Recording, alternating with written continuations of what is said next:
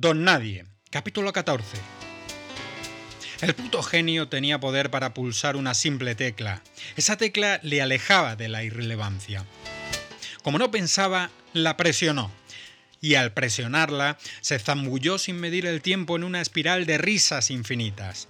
Risas por todo, en todo momento, siempre de la mano de sus mejores amigos. Más cerveza, más abrazos, más amigos. Dispersó por completo. En pocas líneas se olvidó de la chica. El amor se desdibujó. Ella no iba a morir, ni mucho menos. Ahora estaban a la par, ella con sus jaleos y él con los suyos. No necesitaba ducharse a diario con agua al olor de ninguna influyente. El escritor tenía razón. Era enamoradizo. Y como tal, gozó de lo efímero del atontamiento que sucede al flechazo. Y adiós. Por otro lado, nada sabía del amor, el amor verdadero, el que se tiene y se pierde tarde o temprano. Los discursos de amor no eran más que palabrería de poema alejada de la vida real, de los hechos sonantes. Borrada la chica se alejó de la trama, de su papel en el cuento de su escritor. Protagonizaba uno real y se centró en este las risas, los abrazos, las teclas. Arrancó a pilotar un plano secuencia sin pausas ni respiros. Comenzó a disfrutar de los viajes de ida y vuelta, las fiestas de alto nivel, las fotografías en grupo con muchos me gusta, las cenas de trabajo, las Antarctic Nail Ale, conocida como la cerveza más cara del mundo, hecha con agua de los decrecientes iceberg del Polo Norte. Cada cerveza iba regada con un abrazo, una gracia y lo dicho, muchas risas. Entre risas fueron cayendo más complicidades, más proyectos de futuro, más huevos. Sus amigos le descubrieron la conectividad total, las redes sociales y las charlas electrónicas que terminaban con cita fugaz. De estas no guarda recuerdo alguno, por irrelevantes. Acudía a la oficina de Soras, ya no fichaba la entrada. No me interesa controlar a qué hora llegas. Me basta saber que ejecutas tu deber con responsabilidad, compañero. Así es la modernidad.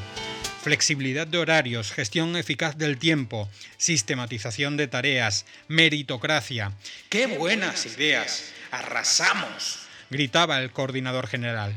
Cambiaron su computadora paleolítica por un portátil de última generación. Le encargaron un plan de eficiencia en la gestión de las FES de vida y una propuesta para rentabilizar los tiempos de descanso durante la jornada laboral. Disfrutaba placeres y se acostumbró veloz a la libertad de los procesos, a la agilidad del trabajo, a los ratos llenos de cerveza y abrazos, a las novedades sin control en su vida. Se adaptó con cierta comodidad a las peticiones de una cantidad ingente de personal directivo en todas sus versiones posibles. Cada manda más, a su vez, se rodeaba de tres o cuatro asesores. Tranquilos, hay un cuerpo de empleados extraordinario, gente de mucha calidad, le dijo alguno de los directores generales ejecutivos. Mucho valor escondido entre los mostradores, potencial por explotar. Vamos a sacarlo todo para conciliar rendimiento y felicidad, gritaban por las esquinas del edificio, entre partidas de futbolín y cafés de sibarita. No esperaba, ingenuo, que entre todas las noticias de alcance y última hora, en uno de esos amaneceres engañosos le incluyeran sin anestesia, una carta de amor escrita de puño y letra que hubo de recoger en mano, personalmente, en la oficina de personas, antes llamada de recursos humanos. Toda la razón, compañero. Habéis hecho una gestión impecable con el proceso de transición hacia la inteligencia tecnológica. La ciudadanía no puede más que expresar su gratitud por el lavado de cara que habéis acometido de manera impecable en el registro estatal central. Ahora hay que zarandear el árbol. Alguna manzana verde siempre cae. Sobráis muchos. Un abrazo. Recoge. Despido improcedente. Absolutamente improcedente. Inminente. Objetivo. Por razones de estructura. Con 15 días de preaviso. En dos sábados serás libre para organizar tu futuro. Aún hay para ti una vida por delante. No lo veas como un problema, tómalo como una oportunidad. Ábrete a nuevos campos. ¿Qué edad tienes? No pareces tan mayor. Tan mayor. Y con lo que sabes, ha sido para nosotros una gran suerte contar con tus aportaciones.